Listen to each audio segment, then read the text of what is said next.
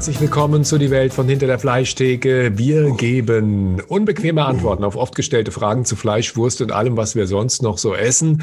Mein Name ist Klaus Reichert. Neben mir sitzt der Haxen Reichert, mein Bruder Thomas Reichert. Hallo Thomas. Grüß dich, Klaus. Thomas Sebastian Werner hat mir eine ganz schöne Mail geschickt. Er lobt mein Buch Fleisch ist mir nicht Wurst und er schreibt, die Beschreibung eurer Ausflüge in den Schlachthof hat mich fasziniert, aber auch geschockt. Ab welchem Alter seid ihr da eigentlich mit hingefahren? Klaus, das war schon seit frühester Kindheit. Ich kann mich erinnern, sonntags morgens, das waren die ersten Ausflüge, die wir dahin gemacht haben. Damals mit dem Großvater. Da gab es ja noch den Viehmarkt. Das heißt, da wurde ja Lebendvieh da angeliefert, immer zum Wochenende hin. Und sonntags morgens haben sich die Metzger auf diesem Viehmarkt getroffen und haben das Vieh gehandelt. Und da kann ich mich erinnern, da waren wir vielleicht vier, fünf Jahre maximal und sind mit dem Großvater dahin gefahren und dann ging das so, wie man das vielleicht kennt, so auf Handschlag wurde das Vieh gekauft. Also daran kann ich mich jetzt gar nicht mehr erinnern. Guckst du mal. Also ich kann mich erinnern, dass wir ganz früh morgens, montags morgens, 5 Uhr sind wir losgefahren in Höchst und sind dann an der Uferstraße entlang nach Sachsenhausen gefahren. Und das sind so meine ersten Erinnerungen. Ich weiß aber, dass es in Höchst auch einen Schlachthof gab. Aber ja. ich habe keine Erinnerung, dass wir da auch schon dabei waren. Doch, Klaus, da erinnere ich mich auch dran. Das wirst du nicht mehr so wissen. Du bist ja ein bisschen jünger bekanntermaßen als ich. Ich kann mich entsinnen, im Höchster Schlachthof haben wir geschlachtet so bis Ende der 60er Jahre. Dann wurde der zugemacht, ja. Und ich weiß noch, wir hatten im Höchster Schlachthof ein Kühlhaus. Beim Schlachten an sich waren wir da eher nicht dabei, ja. Aber wir sind damals noch ähm, mit dem Vater dahin gefahren und haben immer Fleisch geholt, auch mit den Gesellen ab und zu mal. Da wurde das, was jeden Tag verbraucht wurde, da im Kühlhaus einfach gelagert, in diesem zentralen Kühlhaus und dann mitten in die Betriebe genommen. Und da kann ich mich auch noch dran erinnern, auch beim Christ in der Darmhandlung damals noch, wie die abgeholt. Da seid ihr mir so gestunken. Für Kinder ist das schon eine sehr, sehr interessante Erfahrung. Ich kann mich noch erinnern, weil du sagst Kühlhaus, ich kann mich noch erinnern, in Höchst in der Metzgerei in der Brüningstraße, dass da Eis angeliefert worden ist. Ja, das war Stangeneis, aber das war damals zum Produzieren. Da hat man noch keine Eismaschinen gehabt und die Kühlkapazitäten waren nicht so. Und du hast zum Wurstmachen, bekanntermaßen braucht man ja Eis, Kuttereis zum Brühwurst machen. Und das wurde damals von einem Eishändler, den gab's, der hat die Metzger abgefahren und hat das geliefert. Also die waren so 1,50 lang oder 1,20 lang, diese Stangen. So sahen die aus. Und dann hat der ja. Willi, also unser Vater zu mir mal, hat mir das mal so erklärt, er hat gesagt, Metzger sind die einzigen Menschen, die kaltes Wasser schneiden können. Ja, da gab so es eine, so eine Fräse und da wurde es durchgedrückt und dann wurde es zu Schnee verarbeitet, dass man das halt kuttern konnte. Ne? Genau, wir haben im Sommer haben wir uns ab und zu mit Schneebällen unter genau, Bewunderung der Schneebälle, Schneebälle im Juli, genau. Ja. genau ja, ja. Du, was diese, was diese Besuche in den, im Schlachthof anging, das waren auch so die erste Zeit, äh, da sind wir nach Frankfurt in den Schlachthof gefahren, da wurde das Vieh da gekauft, das wurde auch nicht dort geschlachtet. Das wurde dann von dort, also es war der Walsch, vielleicht kannst du dich noch an den erinnern, Viehhändler aus dem Frankenland, mit dem hat der Großvater immer Geschäfte gemacht. Das war der, der dann irgendwann nach Kanada ausgewandert ist. Ja, ich erinnere mich. Und dann wurden die Tiere verladen und wurden die tatsächlich nach Höchst in den Schlachthof gebracht. Der war ja wesentlich kleiner gewesen und dann dort geschlachtet montags morgens. Der Frankfurter Schlachthof, da habe ich sehr, sehr lebhafte Erinnerungen dran. Also wir sind da montags morgens um 5 Uhr mit äh, einem Metzger oder dem Großvater oder dem Vater hingefahren und dann genau. war es tatsächlich so, das erste Faszinierende, man ist da durch ein Becken gefahren, was die Reifen desinfiziert hat. Für uns Kinder, ja, wir haben natürlich nicht verstanden, was das für ein Becken ist, aber es war tatsächlich für die Desinfektion. Das war das erste Faszinierende, dass man da durch das Wasser fahren musste, um auf das Gelände zu kommen. Ja, das, äh, also mit, mit Tierseuchen und Tiererkrankungen war das zu der Zeit natürlich viel, viel häufiger noch, als es heute der Fall ist. Ne? Da war so Schweinepesten, solche Dinge, die kamen zwei, dreimal im Jahr vor. Da gab es auch ein Sanitätsschlachthaus, das heißt, wo die Tiere dann hingebracht worden sind. Und äh, da war es halt Usus gewesen, dass man da durch so ein, so ein Wasserbad gefahren ist. Beim Reinfahren in den Schlachthof musstest du auch durch. Alle mussten aussteigen und mit den Stiefeln auch da rein. Und das war so eine Desinfektionslösung, dass du halt keine Keime oder keine Bakterien dann mit rausgenommen hast. Da ging es in erster Linie ums Rausfahren. Was ich jetzt, nachdem das Buch erschienen ist, oft gefragt werde, ist, ja, war das nicht ganz schrecklich, wenn ihr da beim Schlachten zugucken konntet und äh, wart ihr überhaupt wirklich da so hautnah dabei? Und es war schon so. Also wir sind eigentlich überall mit hingenommen worden. Ich kann mich erinnern, wie die Schweine geschlachtet worden sind. Ich kann mich auch erinnern, wie das Großvieh geschlachtet worden ist. Und es hat natürlich etwas, ja, ich kann nicht sagen, dass ich das mit Angst in Verbindung bringe, als wir da zugeschaut haben. Auch nicht die, mit dieser, ja, was viele Leute heute sagen, mit so einem Schrecken, sondern das war halt so. Nein, das war ein ganz natürlicher Prozess. Das war für uns, denke ich, wirklich so, dadurch, dass du mit dem, mit diesen Dingen halt einfach immer umzugehen gewohnt warst. Oder denke an die Aufenthalte in Großalmerspann bei unserer Verwandtschaft. Da wurde jedes Frühjahr und jeden Herbst geschlachtet. Da gibt's ja noch Bilder. Ich gerade letztens eins in der Hand gehabt von uns. Da waren wir vielleicht drei, vier Jahre alt und dann standen wir da schon mit unseren Schürzchen dabei, wenn die Saugschlacht worden ist. Gell? Das war ein Schlachtfest und als solches haben wir das als Kinder auch letztendlich gesehen. Und ich kann mich auch erinnern, ich war auch mit den Gesellen dann unterwegs unterwegs und habe die Schweine dann, die wurden ja dann abgeholt, da wo die, wo die quasi in den Ruhebereichen waren und dann zum Schlachten getrieben in diese, in die Tötungsbuchten rein. Und das haben wir damals alles schon mitgemacht. Das war beim Rinderschlachten genau das Gleiche. Ich kann mich noch erinnern, die Rinder, die wurden dann geführt quasi von der Halle, wo ähm, die gehandelt wurden und ähm, dann zum Schlachten halt einfach. Und dann standen die da in Reihenglied mit den Metzgern und dann standst du als Kind halt mit dabei. Da hat sich keiner Gedanken drüber gemacht. Das war normal. Habe das auch so in Erinnerung, dass die Leute, die das gemacht haben, also auch natürlich unser Vater oder unser Großvater, dass die das relativ unaufgeregt gemacht haben, sondern das ja, war etwa ja, der Beginn ja. dieses Prozesses der Fleischgewinnung und das war einfach komplette Normalität, dass diese Tiere deshalb aufgezogen worden sind, damit sie irgendwann in die Wurst wandern. Ja, natürlich. Das stand außer Zweifel. Das war ein Teil des landwirtschaftlichen Systems, ein Teil der Lebensmittelgewinnung. Das heißt, zum einen hast du, hast du natürlich Felderwirtschaft, das ist klar, und da hat aber die Viehwirtschaft unmittelbar und unbestritten auch mit dazugehört. Und genauso ist man mit diesen Dingen auch umgegangen. Das war ein völlig natürlicher Umgang. Das waren ganz normale Leute, die da auch gearbeitet haben oder die dieses Geschäft betrieben haben. Und was jetzt diesen Prozess des Schlachtens angeht, das war eine völlig unaufgeregte Angelegenheit. Ich habe das in dem Buch beschrieben. Damit fängt das Buch an, dass wir dabei waren, als in Almerspann, in Großalmerspann, unser Vater Willi ein Schwein erschlagen hat. Und das hat mich wirklich auch, und so beschreibe ich es auch, schockiert. Das ist mir in in Mark ja. und Bein gefahren. Vor allem das Geräusch, das dabei entstanden ist und vor allem die Brutalität, mit dem unser Vater äh, das Schwein getötet hat. Nun kann man äh, das Schwein nicht in den Tod streicheln und diese Elektrozange gab es damals noch nicht und Bolzenschussapparat war auch keiner da. Das heißt, das war im Grunde damals die normale Form, die Tiere zu töten. Also es war bei, bei Schweinen war das die übliche Praxis gewesen, dass die, dass das mit der Rückseite des Beils halt einfach auf den Kopf geschlagen bekommen hat und dadurch halt einfach betäubt war und Ruhe gehalten hat, wenn es gestochen wurde. Gestorben ist es genauso, wie das heute noch der Fall ist durch den Blutentzug. Es geht ja nur um die, um den, um den Schmerz auszuschalten. Und der Schlag auf den Kopf, also dieser, dieser Schlag, der halt einfach durchgeführt wird, um das Tier zu betäuben und schmerzfrei zu machen, das ist im Grunde der einzige Augenblick, der halt jetzt ein archaisches Moment hat in diesem Fall, weil das muss auch passieren. Das ist ganz wichtig. Du kannst dem Tier nicht einfach die Kehle durchschneiden. Das geht nicht. Das muss betäubt werden vorher. Also ich habe mich auch, glaube ich, nur deshalb so erschreckt, weil ich habe viel drüber nachgedacht, weil das so überraschend kam. Also das war ja. nichts, worauf ich irgendwie vorbereitet worden bin. Und ich glaube, besser wäre gewesen zu sagen, hier, wir schlachten jetzt das Schwein. Das bedeutet, ich muss dem jetzt irgendwie auf den Kopf hauen. Das war irgendwie so überraschend auch für mich. Ich stand neben dem Schwein oh. und wusste nicht, was passiert. Und dann auf ja. einmal holt der Willi aus und schlägt dazu und trümmert dem Schwein die Rückseite der Axt auf den Kopf.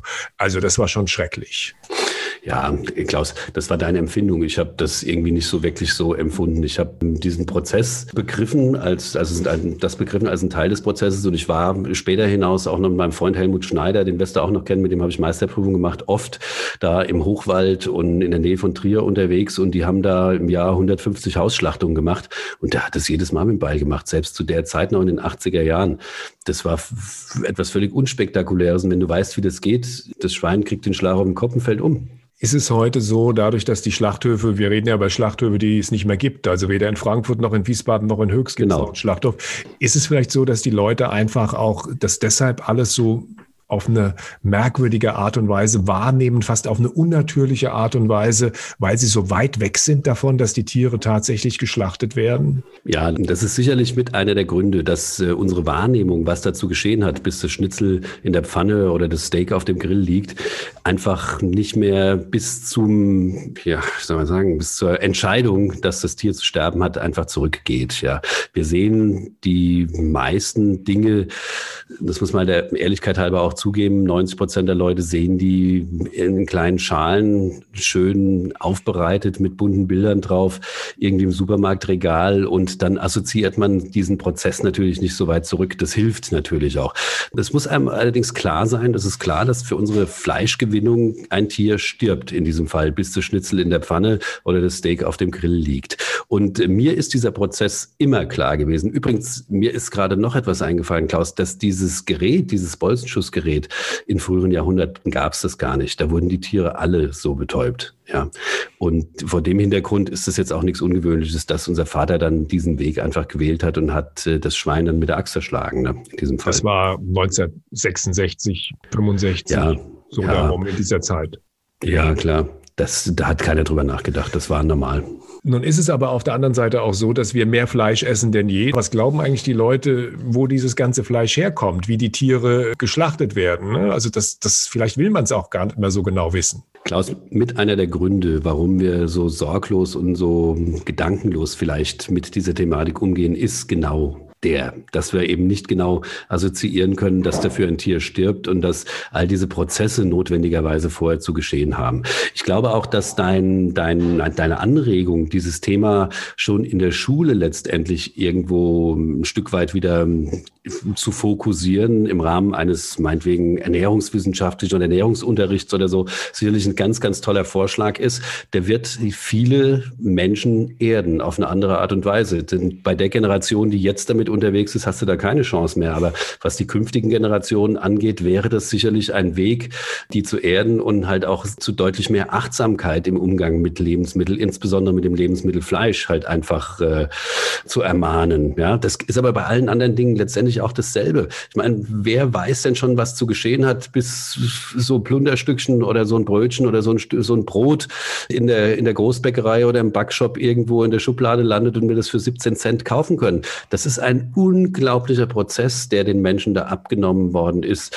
Also ich kann mich auch noch erinnern, einmal spannend, die haben sogar noch das Mehl selbst gemahlen für ihr Brot, ja, das sie gebraucht haben. Die haben da so eine, so eine Mühle gehabt, so eine Getreidemühle gehabt und die haben das Mehl selbst gemahlen und das Brot selber gebacken.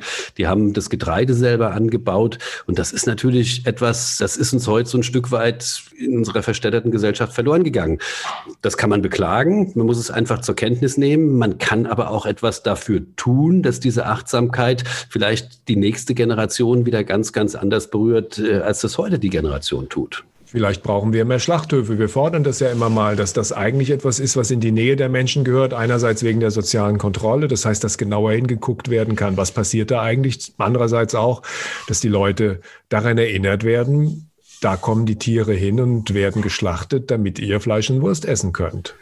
Das ist vollkommen richtig, Klaus. Ich glaube auch, wenn du mal guckst, äh, was so die Frankfurter Metzgerwelt angeht, ne, dieser Schlachthof, der war natürlich früher auch so ein Treffpunkt und ein Kommunikationsforum. Man hat sich natürlich zunächst mal beim Schlachten in der Schlachthalle getroffen und anschließend in der Kantine. Vielleicht kannst du dich daran auch noch erinnern, bei diesen beiden vollbusigen Damen, die da äh, Rindswurst serviert haben und äh, das Bier serviert haben und wo alle glücklich und verklärte Blicke äh, dann nochmal irgendwie loswerden konnten. Das war natürlich auch eine andere Zeit. Ja, das war natürlich der absolute Höhepunkt nach äh, dem Schlachten und nach dem Einladen vor allem auch der, der zerteilten Tiere und was da ja. sonst noch alles eingekauft worden ist. Unter anderem die Därme beim Darmhändler Christ dann noch in die Kantine zu gehen im Schlachthof und da dann noch eine Rindswurst zu essen oder ein Frankfurter Würstchen zu essen. Und ja. das war irgendwie, ich habe da nur tolle Erinnerungen dran.